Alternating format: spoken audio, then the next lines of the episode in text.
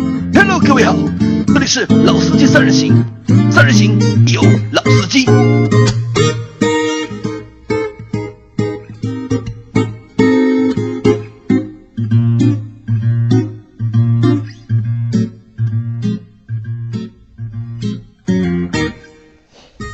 Hello，大家好，欢迎收听《老司机三人行》，我是杨磊。大家好，我是周老师。大家好，我是韩佳。啊、今天我们这期节目来聊什么呢？我们今天的节目名字叫《铃木在中国还有没有活路》，嗯啊，这个名字听上去有点沉重啊。呃，那在开始这个正式的聊天之前啊，就是我们大家先来回想一下，就是在你们心中，铃木是一个什么印象？哇，我先来讲啊，就是说，其实我对铃木这个品牌还蛮有感情的，蛮有感情，对吧？对，因为一个啊就当年我住在奉贤的时候，对吧？就是奉贤为数不多的汽车的 4S 店，嗯，就是你。就不讲二级经销商啊，为数不多的汽车 4S 店是有家铃木的。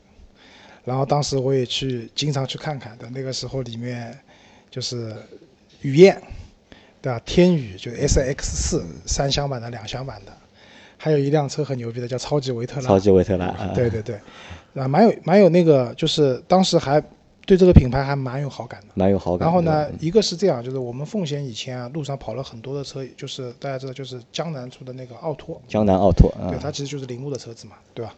有那个年代，其实国内就是路上跑的这种小车，其实也不是特别多，对吧？啊，那个车子呢，就是当时在奉贤呢，我有个同学，他们家里面有辆这个车，上面挂了一块沪牌，沪 A 的大牌照。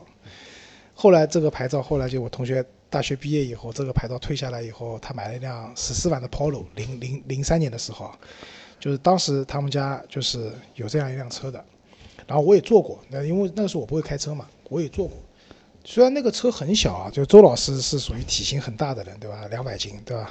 一一米八十多，两百斤。但是我一直都很喜欢小车，对吧？虽然杨老师说我喜欢小车是因为我穷，对吧？那这个可能是个原因啊。但另外一方面，我确实蛮喜欢这种小型车的，就是包括像 Smart 啊这样的车，我都蛮喜欢的。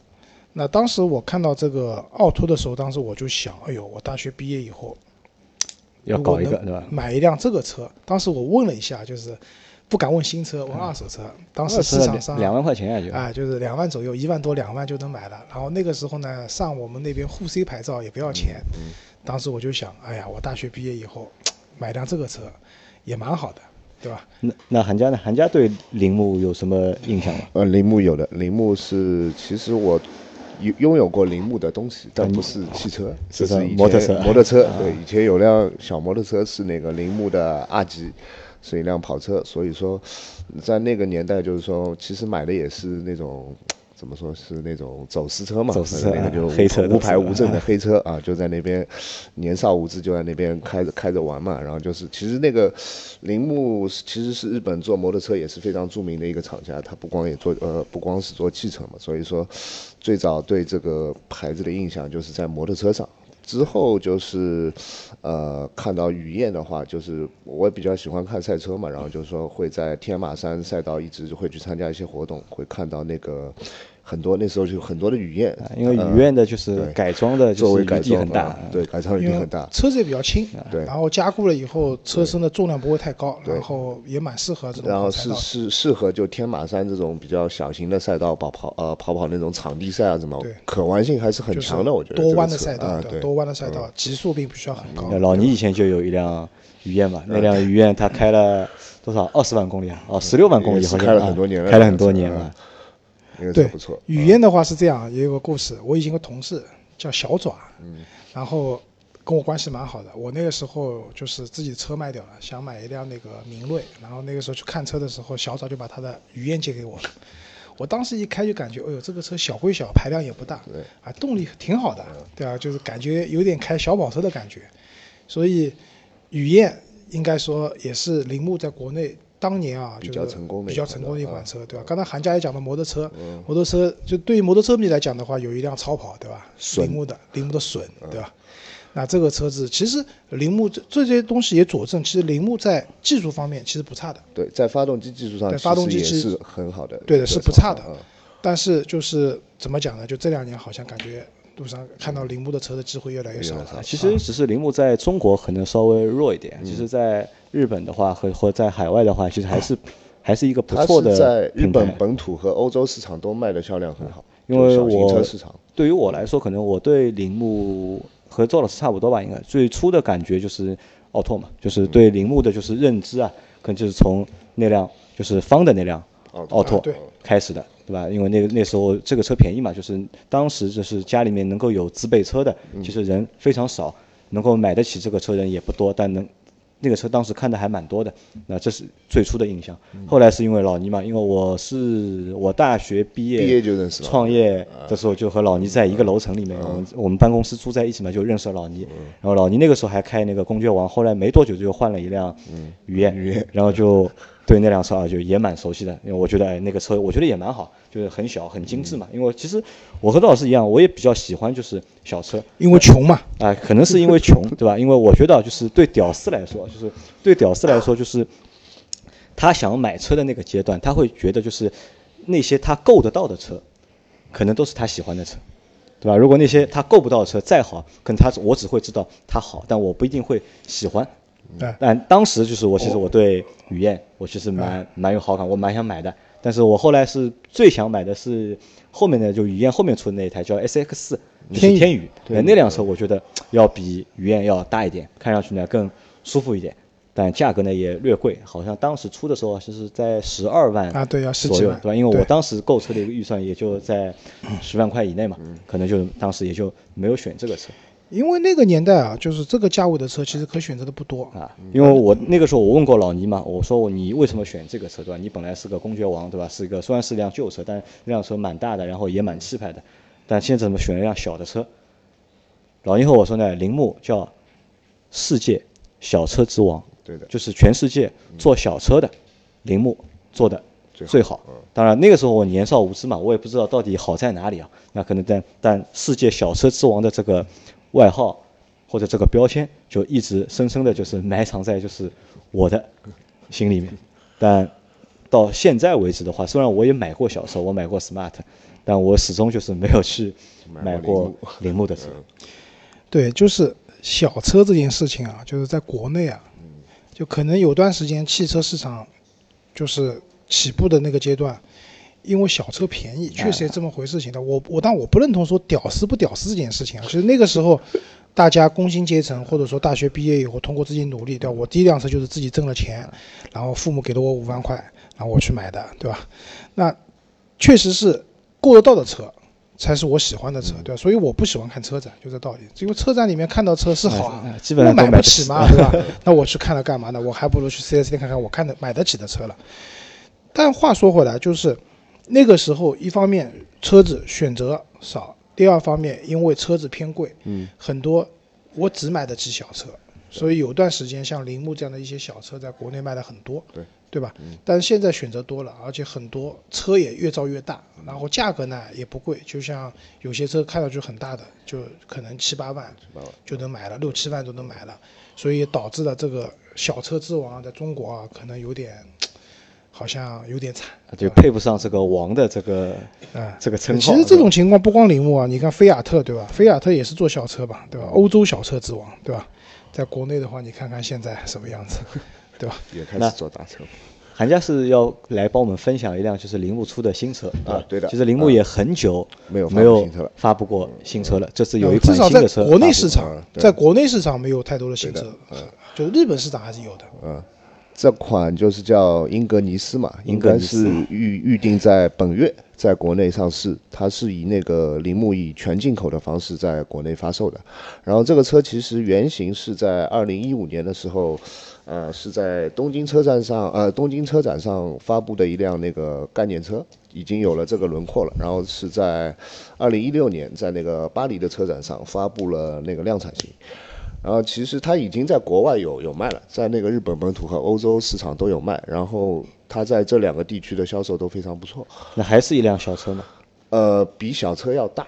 它它在中国，它呃铃木宣称这辆车的定位在小型 SUV，小型嗯 SUV 啊，好像这个问题来了，现在国内所有的小型 SUV 啊都卖得不好都卖得不太好，对吧？啊所以它是，而且它的这个车的尺寸要比我们所熟知的那个小型 SUV 的概念还要小一点，还要小呃啊呃对对对，然后它这个车就是售价的话是在十二万九到十三万三，其实这个差价就一个区别，有没有含导航？它只有两个版本啊，其实导航现在也不是很重要。嗯对嗯对，也不是一个高级啊，的一对个配置。我问个问题啊，韩佳，就是这个车，因为你说在日本和欧洲市场卖的还不错嘛，嗯像日本本土市场的话，这个车的价格大概多少？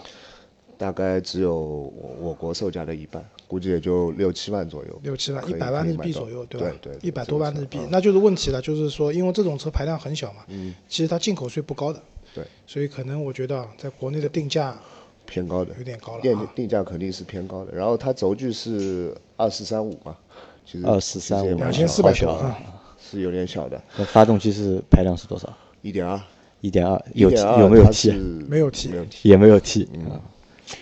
铃然木后好它像这不太个有，呃，日本车代替的少嘛，对吧嗯？现在其他几个牌子现在慢慢的都在做啊 T 了。对，铃木还自然吸气比较坚持自，然吸气，然小后排它量这自个然吸气车两个版本都同时用同一台发动机，没有没有动力上的一个对，区别。你说然后就差个导航嘛，对吧？对，其他然后是一样最的。大最大也就八十三马力，一个配一个 CVT 的一个变速箱。变速箱啊，然后他说呢，他号称这个呃发动机呢是铃木的一个新技术，他说是就是他在那个进气歧管的地方有两个喷油嘴，所以说它呃就是能达到更好的一个燃油雾化的一个效果，呃更就是充分燃烧，啊对的，对吧？然后他说压缩比很高，达到了十二点五啊比一、嗯那就是刚才就上期节目讲的那个酒精汽油，酒精吧汽油？对啊，适合它的。对，然后还就是我觉得一个亮点啊，它油耗很低，然后油耗低基本上在四点九到五左右。四点九，因为它排量小嘛，对吧？啊有优势，这个再加上车又小，就是车又轻，对，这让我想到了，就是以前我结婚的时候啊，嗯就那个我的那个摄影师开的那辆车，羚羊，啊，羚羊，还记得吧？我记得啊，对吧是辆三厢的，对吧？啊，三厢的羚羊，对吧？那辆车的，他跟我讲，市区里上海市区里面开五升油， 啊，对，这那个车我开过的，其实动力不差的，嗯，对吧？但是因为车子比较轻嘛，所以油耗也低，加上我那个朋友人也瘦，对吧？他那个车子的负载小，然后说下去啊，然后它内饰呢，基本上是配色还是比较活跃的，就是说它可能会有一些就是浅色啊和一些红色，包括黑色的一些就搭是配，蛮时尚的，对吧蛮？时尚，对。然后它的车身颜色一共有十二种搭配，而且还可以选配那种黑顶的，所以说我觉得这个车还是蛮有个性的，蛮有嗯个蛮有性、个性蛮蛮时尚的呃加上它那个外观的话，也能看上去就是比较日本合资车的那种样子嘛，比较的呆萌，嗯我觉得蛮适合一个蛮有个性的女孩子日常开开。我觉得家庭主妇开开日常也不错。然后那个车载系统、娱乐系统的话，它就中间一个悬浮式的一个屏幕是凸在上面，有点因像为哎现宝马在那个屏幕现这个在位置全全世界的凸出屏来都是嗯悬浮式的屏，呃，然后就是呃，其他的按键呢，大多数还是以那个物理按键为主，像一些空调调整的一些旋钮啊、按键都是以物理的按键为主。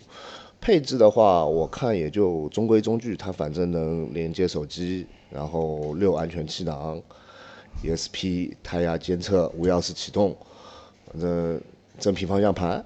不过有一点是觉得可能在国内的市场可能有点行不通的，它的两两个配置全部配的都是织 物座椅，是不是啊？还不是皮座椅啊，呢，所以这个车刚才韩家讲嗯啊，就是可能比较适合一些年轻时尚的女孩，其实我觉得还是一个小破车吧，对啊，不不能这样讲，对吧？因为为什么说妈妈不适合啊？就是嗯织物座椅比较难清理，啊，小朋友就对是啊小朋友吃上的去东西以啊，后翻上去的饮料啊，哎对对吧？？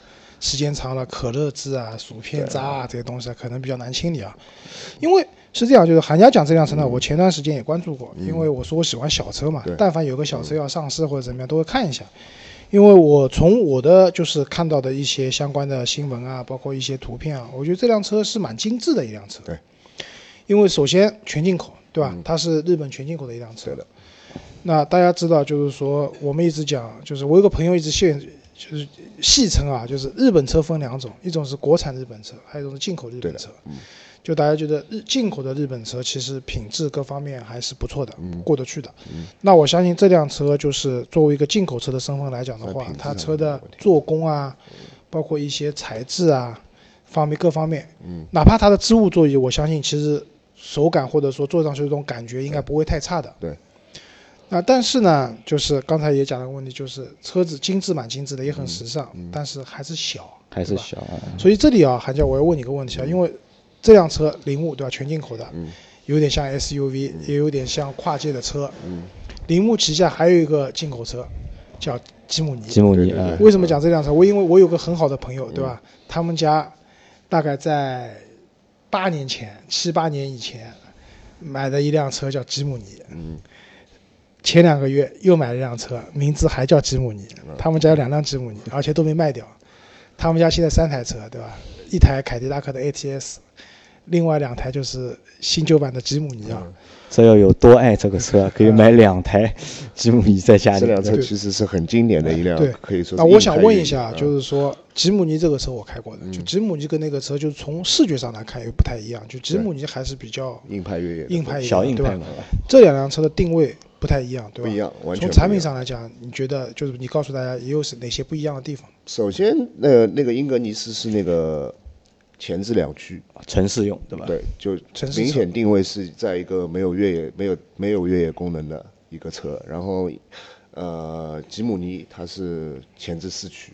然后，其实，在那个越野圈里的话，玩这个车的人也不少，蛮多的啊，可能吉姆尼是在中国就是铃木进口车里面卖的最多的一个车嗯型。对的，嗯，对，所而且以他们价格的话，其实差的也不多呀，就差了吉姆尼也就吉姆13尼13万十三四万的样子可以买，顶配也只一有点十六万，啊一点三升排量的，对吧？哎，只不过是一个是四门版，一个是两门版，啊对，从实用角度上来讲，可以这样理解啊，英格尼斯更实用一点，相对来说更实用一点。因为那个吉姆尼我开过，我也坐过，就是那个车子的话，因为两门版嘛，后排要前排座椅翻着以后才坐进去。但是呢，那个吉姆尼平时的话，两驱版的时候就是不不不开四驱，因为它是在铺装道路上面是打不开四驱的。在这个情况下，它是一辆后驱车。对吧？在非铺装道路上，它那个打开它的四驱以后，它是一辆就是越野性能各方面都不错的。如果在后桥加一把锁的话，那个车其实出去玩是 OK 蛮的，蛮厉对害吧？啊。但吉姆尼没有自排的，只有手排的。没有，吉姆尼嗯现在有自排了，一直有自排，一直有。啊、这个你落伍了，一直有自排。那个我那个有两辆吉姆尼的那个朋友，他的车都是自排，就两辆都是自排的，都是自排的。我对，这次发现这个车啊，就是它是四门，然后后备箱可以是打开嘛，然后就是后排座椅可以放倒。其实它整个的一个后备箱是一个下探式深的，我觉得它的储物空间的话也是蛮大，或者说是一个蛮灵活的，蛮日常家用的话，我觉得是完全够了这个车。对，家用的话，这前提是家里面可能只有一两个人啊，人多了肯定不行，对，对吧？嗯，肯定只有一对夫妻啊，或者不能有老人这啊嗯样。，那我觉得啊就是这个车啊，其实我觉得大家听一听就可以了，就是其其实对观众的一个实际的一个就是购买啊，就是没有什么就是太大的建议或者是太大的一个帮助啊。我是这么认为的，可能就是我认为，因为我们为什么想做这期节目呢？我就是觉得。这个牌子呃蛮好的一个牌子，对吧？其实蛮好的一个牌子，也能出一些蛮好的产品，但这个路啊，好像永远就是走不顺畅，或者是走不远。人家走的蛮好的呀。对，在我说我是指在中国 啊，其实我是我只在中国嘛。那其实你想，在中国它能现在能够卖的车型，无非也就是雨燕、天宇、天宇，奥拓，啊我说对吧？除了这个之外，进口的可能就是北斗星，北斗星现在没了，就北斗星现在已经停掉了，已经，因为北斗星和浪迪啊、这个之前都是很有意思的车，都是都是 box 车型，就吧是就是北斗星啊，这个车啊以前我们讲万转发动机，就那个车的发动机可以转到一万转的，对吧？很牛的。嗯北京那边好多朋友北斗星自己改了，改呀、啊因为这个车的改装余地也很大啊。啊，对的。就印象最深的嗯就是改了一个排挡杆，对吧？那个会发光的，那个我有个朋友在北京，就是当时我就觉得他都跟我说，这辆车你别小看它，对吧？面包车，万转发动机，对吧？那所以其实还是那句话，铃木小车，嗯，然后发动机技术各方面都是好的，但是杨老师刚才讲的，就是在国内可能不太行得通，啊，对对，吧不太行得通。但是我不同意杨老讲的是什么？就是说刚才推荐那辆车啊，就不推荐，就是介绍那辆嗯车，也不一定要说真的是听听就算了。如果说你是一个本来想买一辆，比如说小车的人，嗯对吧？因为其实你现在如果说你去买一辆小型的合资的 SUV，也要十几万，对吧？这辆车全进口的，嗯其实还是可以考虑的，我觉得。你觉得是可以考虑的吧？可以考虑的因为我觉得同同价位啊，如果你真的有十二三万的预算去买一个这个小车的话，我觉得可能我觉得应该选别的吧？我觉得这个不是太其实实惠的。没有太。多选的呀。你嗯说还有什么选择呢？在这个价位，那其实因为我我们可能会有一个误区啊，就是也不叫误区，可能会走到一个就是我们自己的一个就是圈圈里面去了。就为什么一定要买一个小车呢？我觉对得小车不蛮是好的。所以我的意思是说，如果你本来不打算买辆很大的车，对对吧？因为你十几万，你买辆哈弗可以买的很大了，对啊，嗯对吧？ HL 你买一辆那个国产的轿车也可以买的很大对了。但如果有的人就是说像我一样，对吧喜欢小车，对吧？如果这种情况下，我是说这样的人群，你可以考虑去看一下嗯这样的个车人群，我对觉吧得相对来说比较少。啊比较少啊，对，确实也是对吧这样因。为就像周对嗯老师说的，周老师也是喜欢小车嘛。对啊，除了周老师的第一辆派利奥可以算是一辆小 车后来，都但没是买过后来的我买车过 Polo 啊，啊 Polo 啊 Polo 也算一辆小车啊对吧开了但 Polo 是给你老婆开的嘛？啊，对吧一年不是半以后不是卖你掉了，不是开到你五自己千公里开卖掉，因为没有人开，放在家里面。就是还在真的我们在面临选择购买的时候，其实还可能就是能够选小车的人还是比较还是比较少。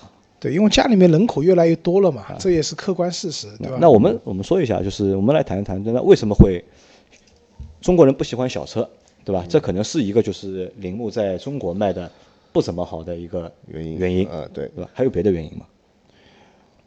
我觉得啊，就是他选择的合资的 人家，对吧？这个不是就是怎么讲？就长安铃木，对吧？就你们看看长安下面的车子，都不行，有点有点土 气。不是长和长安合作的，对吧？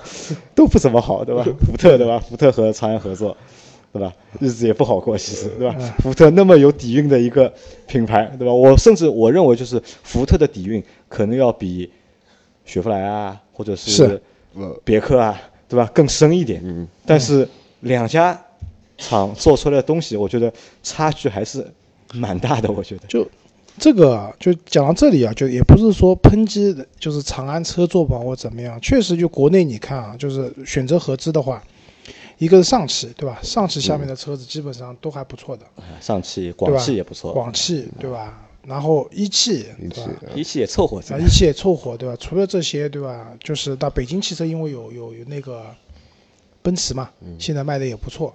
那除此以外，就是像长安啊、就东风啊这东些，风啊，我就觉得 都蛮坑人的，对吧？就是这种合资的这种怎么讲，就是说，一个是产品，另外一个就是营销各方面确实不是很到位啊。那我觉得这个也是铃木在国内可能发展不是很好的一个蛮重要的原蛮因重吧要。的原因，就没有对找吧对一个就是营销好的的点好的合作伙伴吧。我觉得应该是没有找到一个好的合资的合资的伙伴。对对吧，然后就这里多出就是往外再想想，就是说，比如说三菱，对吧？以前东南三菱，东南对吧三菱啊，也，那现在三菱是三菱属于自我放弃，因为三菱它嗯自己在日本它也不怎么想啊对搞这个东西。啊 EBU 也没有了，对吧？那类似这样，我觉得这是一个原因啊。那还有一个就是还想过还有别的原因吗？产品线的问题，产品线的问题，对就吧刚才我也讲到了，在那个年代，就是比如说零几年的时候，那个时候因为国内可以选择的车子也不多，对，然后那个时候你想想帕萨特买多少钱，对吧？啊二20十多万万，二十对吧？二十多万很贵了，那个年代房子才买多少钱，对吧也二十多万吧。是吧？就在这种情况下，那个年代它的产品线十万左右、十万出头的，适合这个时候大家会去选择它的车，因为那个时候买车入门可能也就十万块钱左右，嗯对吧，的。那在这种情况下，它的产品线在那个年代是合适的，就符合市场，对吧？但是往后，对吧？刚才我问韩家个问题，我说这个车在日本卖多少钱，对吧？一百万日嗯币就是人民币六万多嘛，六七万块钱。我们试想一下，对吧？这个车如果加上一些税啊什么的，在国内如果它的售价，因为这个车排量小嘛，其实税不高的，如果它的售价在七八万块钱的话，它的竞争力是不是要强很多？对吧？但是它的定价是十二万九起，对。那现在国内十二万多的话，十二三选择万太多可了以选择的车子太多了，那这也可能也是什么呢？也是目前雨燕还有销量的一个原因，因语为嗯言的售销价量高吗？也呃，不会还可太以高，吧就一个月能卖个几千台。几千台，对那吧？这是有有它便宜啊能了卖嘛个几千台，也也还算可以，就能活嘛，我觉得，对嗯吧？因为可能就是什么便宜，因为五院可能也就五万到八万吧，就哦六万多啊，就是反正在五到八这个区间里面，对那就能买了。那可能就像周老师一样，就是价格也是一个问题，对吧？因为它车小，但卖的偏贵，就是的偏贵，对吧？如果你真的能够便宜一点的话，那可能你销量也能够走得出来。对，因为我相信啊，这种车如果你上市，你营销做得好，对吧？把那些对你这个车是有有对你品牌有一定忠诚度的，啊或者说一些女性用户喜欢你酷炫的十二种个颜性的色，嗯黑顶，对吧？怎么那里面红的、黄的、绿的拼一拼，喜欢的。但这些这群人能买的就是那些人。一旦第一批用户过去以后，后面嗯基本上很带难不维起系来的。嗯对吧？很难维系的。我觉得这是个原因啊。还有一个就是，其因为铃木在国内卖的不是特别好，导致它的经销商也越来越特别少它的渠道的对架设，对吧？你现在上海，你们在市区还能看到铃木的 4S 店吗？没有，基本没看到过。我跟你说，我们奉贤那家都关 掉了，对吧？就是我印象很深的是，前两年我陪我亲戚去买车，买那个北斗星，当时查了一下，嗯哎这上个还海的还还买得到啊？这个车它不是挂现在不是它不不是挂长安那铃木个在生产了它不是挂铃木的 logo 了啊，就是另外一个，就是可能是一个自自主主品品牌的的一个 logo 对了，但是它店还是卖铃木的车的。当时去找那家 4S 店蛮苦的， 好远，就因为这是个恶性循环嘛，你卖得好，你店就多，对吧？售后服务、维修保养各方面都好，而且但它你卖得现不在好营销的一些宣传之类的也基本上是没有的，因为你卖得不好基，本没营销吧？像这个进口车的话，基本上没有什么市场预算，所以很难去让短知名度提起来或者怎么样，短时间里面都很难做到。所以你说铃木有没有活路？我觉得再这样下去，基本上没活路吧？基本上没活路。其实归根结底啊，还有一个最重要一点是什么呢？我觉得就是和就是铃木对中国市场的一个重视的程度啊，嗯，就是也有关系。其实我觉得他们也不怎么重视嗯对的嗯中国市场。你看现在所有出的这些车型里面，其实我们很难找到一辆车是针对中国中国市市场嗯场去开发。或者是你找一辆，就是你，因为它其实铃木的产品线其实还是蛮多的嘛，嗯你可以去引进一些就是适合中国市场的车型。都是小事儿。但也找不 到，对吧？可能就是铃木天生呃的嗯就是也没有就天生也没有适合中国市场的车型，就是然后后期呢也不愿意去做一辆就是适合中国市场的车，这那可个能就也导致不难就理卖解不嗯了。第一个，它自有的产品线其实是不适合现在的中中国国的市场啊汽车的这个市场的。你说他去造一辆中国特供车啊也没必要，说句实话，为什么？你真的在国内要研发这样一个车，嗯合资方要给力不算数，你要投入大量的钱。可能还是这个和合资嗯对方啊有关。那在因为这种像情况下丰田、本田他们对都出了就是相就针对中国市场那些中那国是因特为供车丰田、本田他们的品牌知名度是够的，在国内，铃木在中国的知名度毕竟和这两个牌子比还是差的。在这种情况下，如果说你去合资，就是弄一辆中国版的这种大车出来，嗯市场未必买账的，这个是他们也不愿意的。所以这次他就搞了一个噱头嘛，小型 SUV，小型 SUV 呃啊，只因不为知过是道在中国国人做这么称呼啊知道中国人喜欢 SUV 呃对吧？就搞个小型啊对 SUV。 SUV 中国人现在不喜欢小型的 SUV，中国人喜欢中大型的 SUV。对，小型 SUV，你想通用下面的昂科拉，嗯，那个创酷啊对吧？ Trax 再到啊本田的什么缤智啊这些，其实缤现智在卖的还行，缤智还可以，啊对吧？福特的那个有个小的翼博啊，啊翼博啊不也行，不行卖也得卖的一也一塌塌糊糊涂。对我有个问题啊，你你们觉得这个车会冲击 Smart 的份额吗？没法比，我觉得不太会。不太会。不太会。因为我认为啊，就是这个我们之前和周老师也讨论过嘛，对吧？如果我们要选一辆小车的话，可能就是如果要选一辆小车，那可能 Smart 对我们来说可能是一个首选。就目前市场上面对我们来说是一个首选，嗯就很难有第二辆车可以让我们去选的。